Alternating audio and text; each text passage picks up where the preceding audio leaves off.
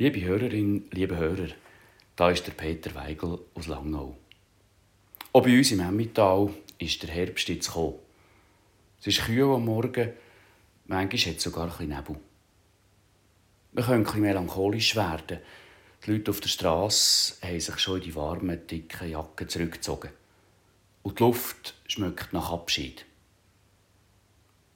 Im Lukas-Evangelium erzählt Jesus zwei kleine Gleichnisse über das Verlorengehen und wieder gefunden werden.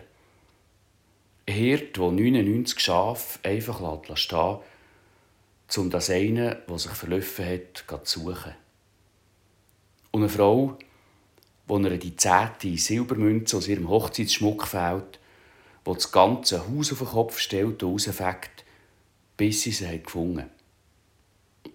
Und beide Mal ist die Freude riesengroß und wird gefeiert mit Freunden und Freundinnen. Was aber, wenn etwas vergangen ist und nicht mehr kommt? Ein Lebenskapitel, eine Arbeitsstelle, eine Liebe vergeht wie ein Sommer, der vorbei ist. Wenn es gerade noch bisschen schwierig ist, sich so unbefangen zu freuen.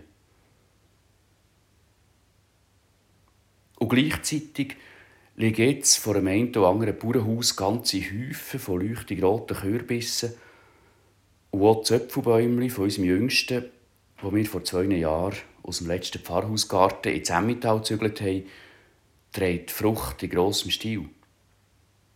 Man kann nur staunen, was da wieder gereift ist, ohne dass wir es bewusst wahrgenommen hätten. Was ist es für euch? liebe Hörer, liebe Hörerin, mehr der Schmerz über unwiederbringlich vergangenes Leben oder ändert das Staunen über all das, was bei euch wieder gereift ist oder könnt ernten. Für mich selber gerade beides. Und noch ein drittes. Ein Gewunger und eine Hoffnung auf das, was kommt. Und da lehne ich mir Wort aus von Hilde Domin.